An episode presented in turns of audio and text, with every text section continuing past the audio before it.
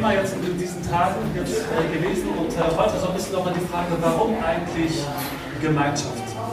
Und äh, es ist so gedacht für heute, dass wir, dass ich nur ganz kurz einen Impuls gebe und dann haben wir ja gesagt, dann habt ihr die Gelegenheit selber zu erzählen, was äh, ihr mit Gemeinschaft so erlebt habt.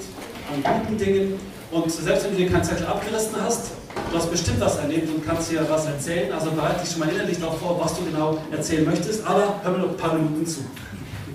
Genau. Ähm, sie sind groß, sie sind schwer, sie äh, haben zum, sind dick, haben zum Teil mehrere Jahre hinter sich, Jahrtausende zum Teil, tausende Jahre hinter sich. Und ich spreche hier von Mammutbäumen. Mammutbäume. Ich selbst habe noch nie einen Mammutbaum gesehen. Ähm, wer von euch war, war schon mal bei einem Mammutbaum gewesen? Oh ja, doch, es gibt schon einige. Jawohl, perfekt. Ähm, ich stelle mir das sehr gigantisch vor. Ich habe nachgelesen im Internet, der größte aktuelle Mammutbaum steht in den USA mit 112 Metern hoch. Und der ist damit größer als die Türme der Frauenkirche in München. Wie hoch sind da die Türme in etwa? Weiß das jemand von euch? Ich habe es auch nicht gewusst, 99 Meter in etwa. Die sind beide nicht gleich groß, aber etwa 99 Meter groß. Also richtig große Mammutbäume gibt es. Und dann gibt es ja auch noch richtig dicke Mammutsbäume. Und der dickste ungefähr hat einen Durchmesser von etwa 10 bis 13 Metern.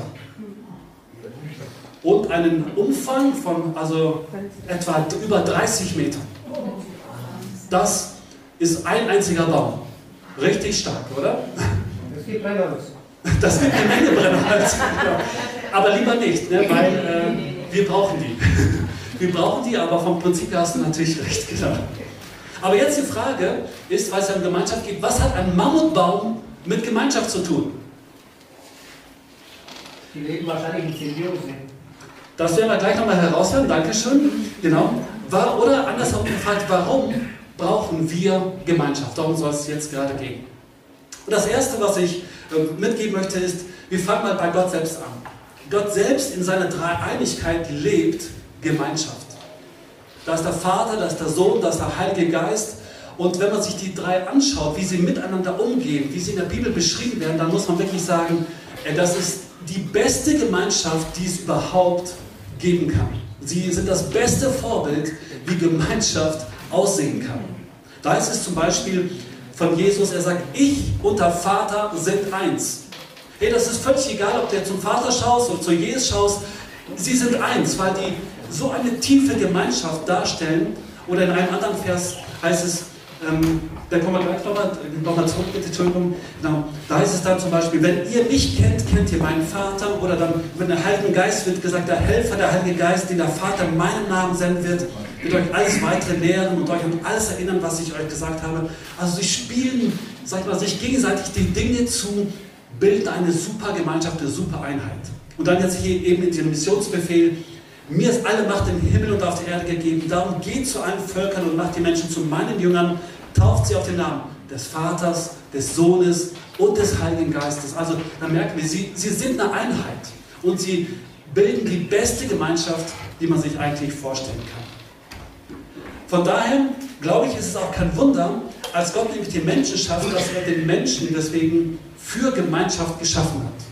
Der Mensch ist für Gemeinschaft geschaffen. Warum? Weil in Gott selbst in sich Gemeinschaft ist. Und deswegen hat er Gemeinschaft quasi in uns, in dich und in mich irgendwie hineingelegt. Da ist es dann eben ganz am Anfang, es ist nicht gut, dass der Mensch allein ist. Das sagt Gott zu den Menschen. Das heißt, auf der anderen Seite nämlich, der Mensch hatte ja schon eine wahnsinnig tolle Umwelt gehabt. Und wenn ich jetzt so mich hier umschaue, dann denke ich, wow, Mann, das ist doch der Wahnsinn jetzt, wenn ich die Berge sehe und so. Aber das reicht den Menschen nicht. So eine tolle Umwelt reicht den Menschen nicht. Das Zweite ist, der Mensch hat zu dem Zeitpunkt eine Gemeinschaft mit Gott gehabt. Und das ist ja, also mich begeistert immer wieder dieser Gedanke, zu denken, da ist ein großer Gott, der all das schafft, der eine Gemeinschaft mit mir haben will, der ich so fehlerhaft bin, der an Grenzen kommt und der will Gemeinschaft mit mir haben. Der hat sogar eine Sehnsucht nach Gemeinschaft, so tief. Und das feiern wir ja, dass in Jesus Gott runterkommt auf diese Erde und sagt, Jesus gibt sein Leben für uns, damit wir Gemeinschaft haben können. Darum geht es. Gemeinschaft. So, so wichtig ist Gott Gemeinschaft, dass er alles gibt. Dass er sein Leben für uns hingibt. Und dennoch muss man sagen, auch das reicht nicht den Menschen offenbar. Nicht die Umwelt, nicht diese Beziehung zu Gott, sondern es ist nicht gut, dass der Mensch allein ist. Deswegen braucht er ein, ein Gegenüber. Deswegen brauche ich dich. Und du brauchst mich. Wir sind aufeinander angelegt. Wir brauchen Gemeinschaft. Und deswegen hat Gott den anderen Menschen mit in dein Leben hineingestellt. Wenn ich über Gemeinschaft nachdenke, dann gibt es einen Satz, den habe ich hier formuliert, dann denke ich, Gemeinschaft ist herausfordernd schön. Ich weiß nicht, was euch so durch den Kopf geht, wenn ihr an Gemeinschaft denkt. Und da müssen wir ganz ehrlich sagen, Gemeinschaft ist herausfordernd erstmal. Auch das gehört mit zur Wahrheit. Wir ticken nicht gleich. Wir haben Reibungspunkte. Wir müssen einen Weg finden in gewissen Fragestellungen. Und während wir das tun, passieren Dinge, die uns auf beiden Seiten herausfordern. Wir sagen Worte, wir machen Dinge, die den anderen verletzen. Und das ist keine einseitige Geschichte. Nicht nur ich werde von, von euch verletzt durch Worte und Taten, sondern ich verletze dich mit meinen Worten und Taten. Und das passiert nicht immer absichtlich. In vielen Dingen sogar, meistens sogar unabsichtlich. Aber das ist die Wahrheit von Gemeinschaft, dass Gemeinschaft auch herausfordernd ist. Manchmal so herausfordernd, dass wir uns entscheiden, wir ziehen uns lieber heraus aus der Gemeinschaft.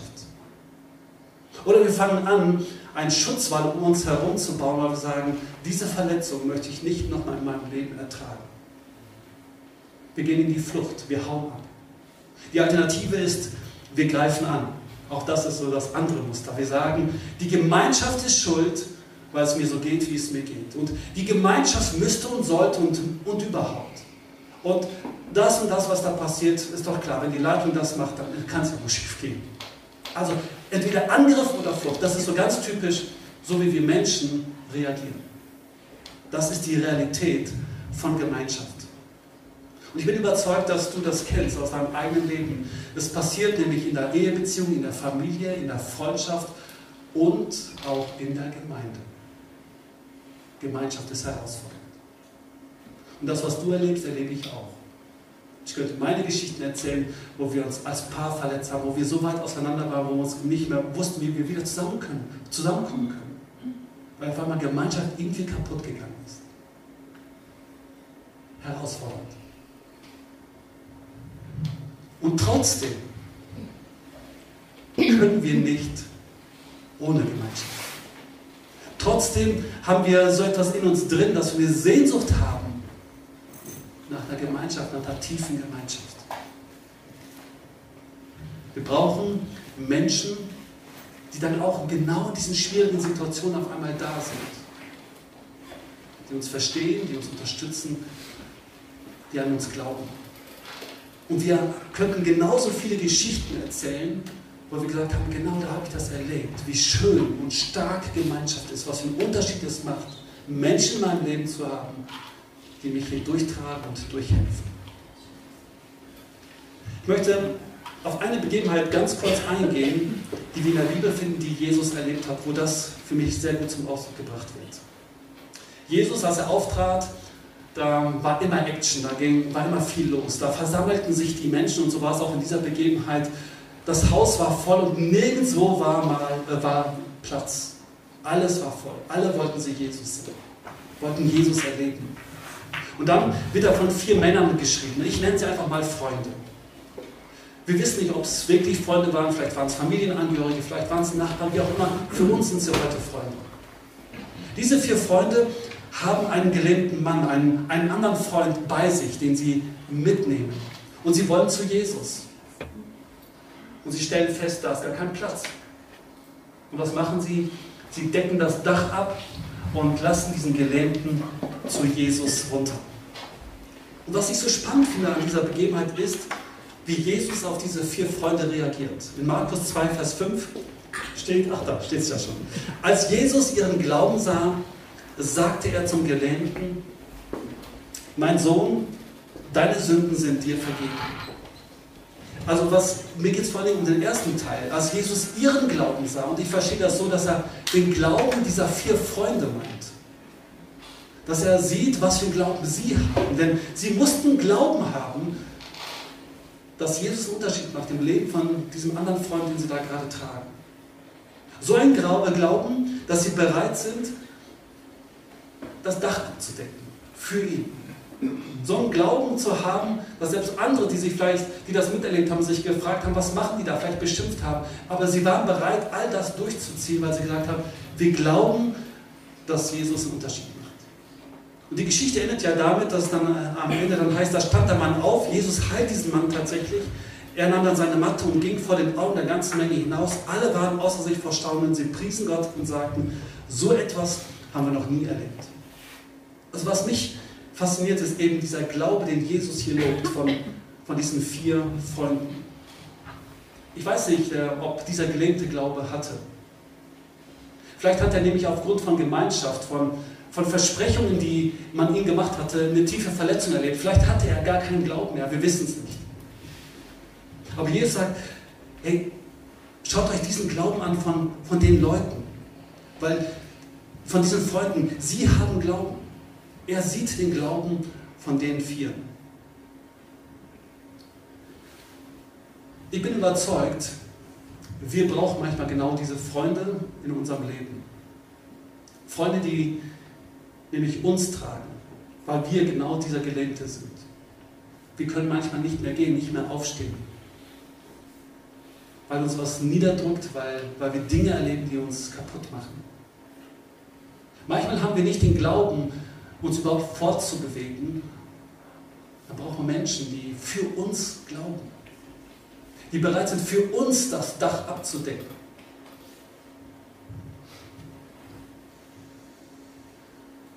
Und genau das wird hier in dieser Geschichte deutlich. Alleine kommen wir nämlich an Grenzen. Alleine bleiben wir manchmal, würden wir liegen bleiben, würden wir nicht aufstehen und würden wir umkippen. Und auch da denke ich, hast du schon Erfahrungen mitgemacht. Ich habe so Erfahrungen schon gemacht. Ich bin so dankbar, dass ich Freunde in meinem Leben habe, wo ich einfach sagen kann, wie es mir geht. Und die mir Mut machen, die für mich glauben, die mich vor Gott bringen, so wie dieser Gelähmte vor Jesus so gebracht wird. Sie tun das für mich, weil ich das nicht mehr kann. Diese Situation gibt es. Deswegen brauche ich Gemeinschaft. Deswegen brauchst du Gemeinschaft, weil du auch Grenzen hast in deinem Leben und alleine liegen bleiben wirst. Nochmal zum Mammutbaum. Ein Mammutbaum ist wirklich begeisternd anzusehen von dem, was ich da im Foto schon alleine sehe. Er ist groß, er ist schwer, er ist stark, aber damit er so stehen kann, braucht ein Mammutbaum Gemeinschaft. Er braucht Gemeinschaft, er kann alleine nicht stehen. Alleine würde dieser Baum nämlich umkippen. Er ist darauf angewiesen, dass er in einer Gruppe steht. Weil alleine wird er die ganze Wucht des Windes abbekommen und umfallen. Deswegen stehen sie in Gemeinschaft. Es geht sogar so weit, dass ihre Wurzeln, ich bin kein, was ist man dann, Biologe oder was, äh, dass die Wurzeln, ich habe ja gedacht gehabt zunächst einmal, sie würden ganz in die Tiefe gehen, so Pfahlwurzeln sein. Sind sie aber nicht. Diese Mammutbäume haben ganz oberflächliche Wurzeln. Und weil sie in einer Gemeinschaft stehen, verhaken sich die Wurzeln. Und wenn der Wind kommt und der Sturm kommt, halten die Wurzeln sich gegenseitig. Deswegen brauchen wir Gemeinschaft, um einander zu tragen, damit wir zu Bäumen werden, die nach oben gerichtet sind, unglaubliche Höhe erreichen und eine Stärke haben. Nicht nur aus uns allein heraus, sondern weil andere da sind, die uns halten, die unser Wurzelwerk halten die an uns glauben, die uns vor Gott bringen und uns helfen, eben genau standfest zu sein. Das ist das, was äh, mich begeistert an Gemeinschaft. Und deswegen ist Gemeinschaft herausfordernd, aber vor allen Dingen schön. Schön, dass es euch gibt. Schön, dass, dass es den anderen gibt. Wir sind unterschiedlich, aber genau diese Unterschiedlichkeit macht es möglich, dass wir uns halten und uns ergänzen.